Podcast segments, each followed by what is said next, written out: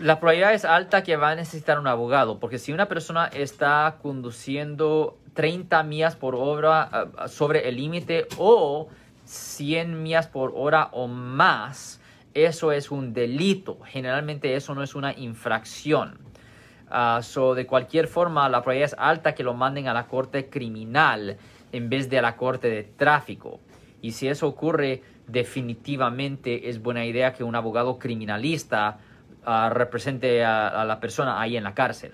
Si les gustó este video, suscríbanse a este canal, aprieten el botón para suscribirse y si quieren notificación de otros videos en el futuro, toquen la campana para obtener notificaciones.